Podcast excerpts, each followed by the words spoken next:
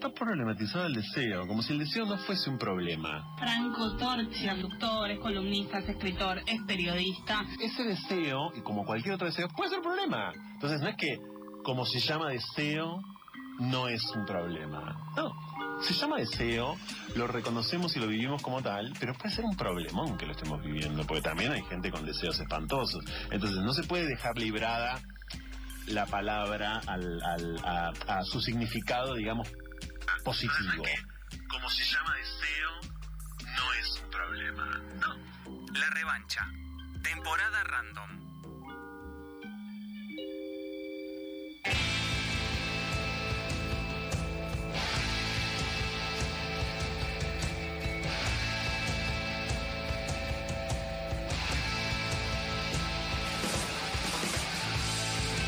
11 minutos pasaron de las 6 de la tarde y es el momento de que Nico nos cuente esto que nos anticipó recién, qué está pasando por la ciudad de Buenos Aires.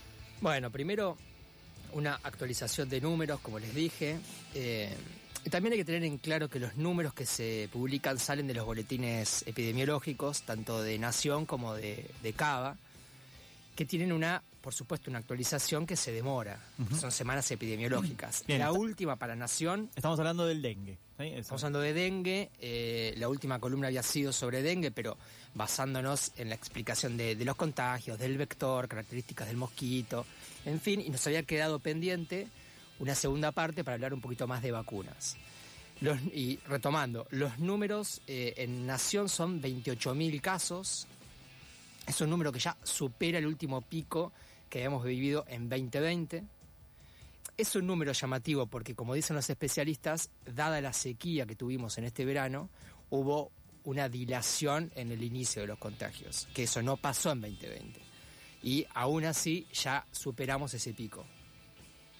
Y en Cava hay 3.400 datos confirmados para Nación, pero Cava, que actualizó el 5 de abril, cuatro días después que Nación, indicó que hay 3.739 casos.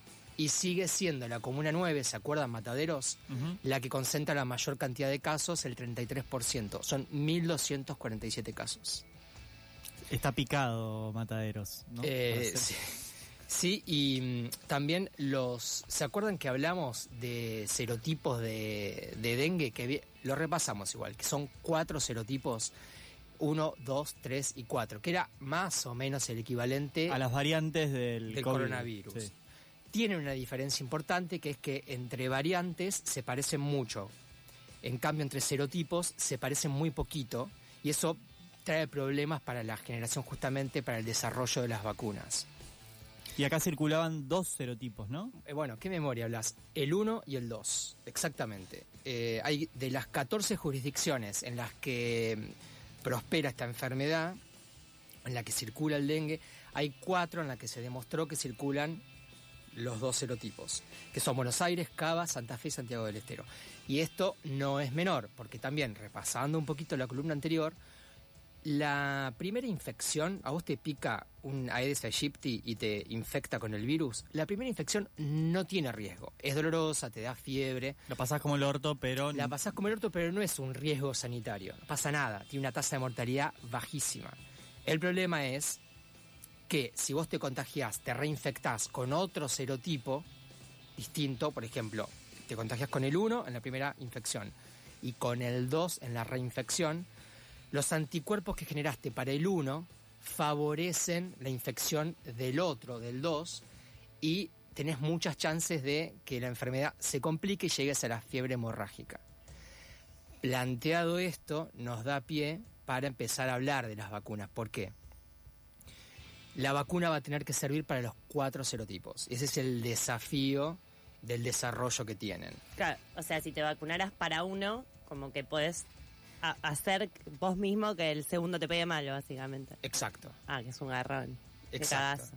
Entonces, eh, justamente lo que dice Lu, una de estas vacunas, hay dos vacunas que están eh, aprobadas en el, en el mundo. Una es la de Sanofi, que se llama Dengvaxia, que no se comercializa en Argentina. Y la otra es la de un laboratorio japonés, Takeda, que se llama eh, Kudenga, que todavía no se aprobó en Argentina. ¿La otra sí se comercializa? ¿Está circulando en otros países? Sí. La de Sanofi, las dos.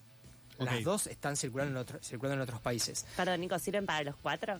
Bueno, ahí vamos. La de Sanofi, que no, el ANMAT no terminó de aprobarla. eh, y tenemos eh, la opinión sobre esta vacuna, el- el- los datos que da un especialista, Mario Lozano, que es virólogo, ex rector de la Universidad de Quilmes y actual secretario de Desarrollo Económico de Quilmes, que explica cuál es la situación en el país de la vacuna de Sanofi. daba buena protección contra algunos tipos de dengue, pero no contra todos. Y en algunos lugares empezó a ver que eh, podía llegar a agravar la, enfermedad contra esos tipos de dengue que no, no protegía y la ANMAT con un buen criterio precautorio nunca la aprobó, nunca aprobó su uso en Argentina. Bueno, esto es exactamente lo que intuyó Lu hace un ratito. La vacuna de Sanofi eh, funciona para algunos serotipos, no para todos, Mm. y justamente en algunos casos de algunos, de algunos niños en Filipinas provocó esto que decías vos. Te dan una vacuna a una persona que nunca se infectó, genera anticuerpos para algunos serotipos. Te infectás con un mosquito por primera vez en tu vida, te, te infectás con un mosquito con otro serotipo y el, Ah. el anticuerpo de que te dio la vacuna te perjudicaba, te perjudicó, te perjudica la, la enfermedad. Esto pasó. Y se, a partir de ahí empezaron a recomendar la, la vacuna de Sanofi solo para aquellas personas que ya fueron infectadas una vez. Claro. Para eh, protegerte del serotipo del que no estás infectado. Exactamente. Entonces, esta vacuna, lo que decía Mario Lozano, Ahora, en esos países también circulan algunos. eh, sí, bien. esto pasa y también en, en lo que pasa en situaciones críticas de, de contagios con, con virus, que tenés que empezar a evaluar qué es mejor y qué es peor. Claro. Hay el costo-beneficio. Claro. Entonces, ¿cuál es el mayor riesgo? Bueno, en esos casos se evalúa, como se hizo con la vacuna de Sanofi, y funciona. Pero bueno, tenés que determinar qué persona fue vacuna, fue infectada y cuál no, para poder dársela. No es tan sencillo No. eso, se imaginan. ¿Te queda algo? Como viste el COVID, decían, bueno, te haces y aunque no estés con síntomas del dengue también, como que te puedes hacer un análisis, no sé, Sí, sí, seis sí. meses después Te y hacer un y análisis. te diste cuenta. Pero imagínate que tener que hacer un análisis a todas las personas para No, poder obvio. vacunarlas es inviable. Dicho esto, hay una buena noticia que habíamos adelantado en la columna anterior, y es que hay una vacuna que es de este laboratorio japonés Takeda que sirve para los cuatro serotipos. Y se la se- te la puedes aplicar aunque no hayas sido infectado por primera vez. Esta, mm, esta vacuna tiene, es de virus atenuado, es decir, es el mismo virus del dengue. Es, eh, se utiliza el del dengue, el DEN2, el serotipo DEN2, y se le agrega la información genética para que genere anticuerpos para los cuatro serotipos de, de virus. Lo bueno es que eh, ya se aprobó en, en Anvisa, que es como el INAME nuestro, pero de Brasil. Mm. En marzo de este año se aprobó en Brasil. Y en noviembre del 22 se aprobó en Europa por la EMA, que es el INAME de allá. Por supuesto que muy prestigioso. Tanto la EMA, ANMAT y Anvisa son prestigiosas, las tres entidades. Entonces, lo que vamos a poder tener es información de acá al próximo año de qué pasa en Brasil ya aplicando la, la vacuna.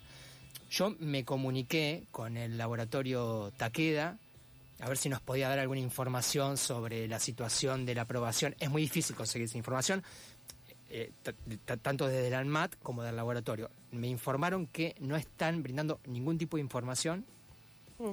pero bueno, me incluyeron en una cadena de mail en la que cuando haya data, obviamente... El newsletter de Taqueda le la voy a- la voy a traer. Pero lo, sí, lo que dicen los especialistas es que mm, eh, la, la- la aprobación está al caer. Para, Nico, no entendí. ¿En Brasil sí la están dando? Sí, a partir de marzo se aprobó, Ah, se empieza a dar. Y lo que decíamos en la otra columna, también en la anterior columna sobre dengue, es que Brasil, Bolivia, Paraguay funcionan como un espejo del futuro de Argentina. Lo que pasa allá es lo que va a pasar acá. Y allá, eh, para seguir con el código de Blas, se había picado mucho la situación. Qué bueno. y mm, acá es lo que terminó pasando. ¿no? Claro, la- tarde, de pero terminó sequía. pasando. Entonces, si quieren, podemos ordenar la, la data de, de Takeda con algunas preguntas que se hace la EMA. ¿Cómo se usa esta vacuna? Bueno, se- es una inyección subcutánea que se da en el, en el brazo y son dos dosis separadas entre sí cada tres meses. Bien. Bueno, vas, pones el brazo, piqui. Ya a los tenemos, meses- estos últimos años fue como, bueno, sí, primero y Claro. segundo, dale, dale, ¿De qué estamos hablando? Venga el líquido. Bueno, eh, ¿cómo funciona? Bueno, ya lo dijimos. Es el virus atenuado serotipo 2, sirve para los cuatro serotipos. Eh, cuando, para, para hacer un poquito de, de- de hincapié en esta parte, cuando vos te infectes después de haber sido vacunado, el cuerpo reconoce, dice, che, ahí está el virus, ahí está el virus de nuevo. Y ahí se Vamos liberan los anticuerpos. No sé si dicen eso, pero Vamos a darle otra Bueno, vez. en bueno, su capaz idioma. que no hablan. Eh, y ahí se liberan los anticuerpos y eh, lo que hacen es atacar al virus. No es que no te contagias. Lo que sí es, es que bajan mucho. Igual que el COVID, básicamente. Igual, no te hospitalizan, no tenés una enfermedad grave que termine en fiebre eh, hemorrágica, incluso eh, no tenés síntomas. Ese es el beneficio Claro. de, de vacunarse. Uno dice igual que el COVID porque aprendió cómo funciona Ah, la eso me vacuna con el COVID, ¿no? Pero Y la verdad que sí. así Soy funcionan las vacunas. Ahora que somos todos infectólogos, sabemos que más o menos funciona de esa manera. Eh, por otro lado, eh, cu- datos de los estudios, porque también lo vimos esto mucho con el, con el coronavirus, fase 1, fase 2, fase 3, Mm. voluntarios, placebo. Se hizo este estudio y mm, con, con 20.000 niños y mm, 20.000 niños y personas de entre 4 y 16 años y lo que demostró es que se bajó un 80% el número de casos con fiebre, es decir, los síntomas, y un 90% las hospitalizaciones. Y esto se mantuvo en el tiempo, lo fueron midiendo cada 12 meses después de vacunarse, 18 meses después de vacunarse, y los números se mantienen. Es decir, que la inmunidad se logra. Bien. Efectos secundarios de la vacuna, nada, menores. Dolor en el brazo, enrojecimiento, dolor de cabeza. Claro. Eso decían de la del COVID, pero está bien. Hay que dársela igual, ¿eh? Bueno, está bien, pero... eh, Mira, eh, al lado de lo que te... Bueno, y pero hay que, hay que recordar que le llaman eh, eh, la, la fiebre quebrantahuesos al Esa. dengue. Entonces, frente a eso, Prepárate, tomate dos días. sí, me tomo un paracetamol. Incluso peor en sus, en sus síntomas, en casos que no llegan a una, esa, una fiebre hemorrágica, Mm. peor en sus síntomas que el COVID, Sí, sí. Ya, claro. como demoledora. Sí, sí, sí. Y bueno, para ir cerrando la columna, los especialistas eh, están esperando la vacuna, por supuesto, están esperanzados con la vacuna, pero, pero mientras tanto recomiendan seguir con las medidas de cuidado que también hablamos en la columna anterior y que vale la pena repetir. Dar, eh, reemplazar el agua de las, de las macetas de esas eh, plantas que se sumergen con la raíz directamente en el agua, por arena húmeda, usar repelente. Tengo Hay una palabra que me gusta mucho que es Me descacharrar. Descacharrá, cambiar el, agua al perrito con frecuencia, Blas, vos. Sí, sí, a los gatos también. Y eso háganlo cuando no hay dengue también, porque a vos te gusta el agua fresca, a los claro. animales también. Ahí está. Y eh, lo último es que la, la OMS, que es la Organización Mundial de la Salud, recomienda eh, el uso de repelentes, pero tienen que fijarse eh, en la letra chiquitita del envase que el principio activo del repelente tiene que ser DEET, icaridina o IR3535. Ok. Es- Esto va a quedar colgado en las redes, así que y es- van, lo buscan, lo anotan Sí. y, y van y a buscar esos. Son de esas marcas eh, que son las más vendidas, están... Como le gusta hablar a, a nuestro presidente, en off the record, ahí tenés como, como comunica Alberto, sirve y mm, no se me ocurre... citronera, ¿no? El, el expresidente Fujimori también podría ser.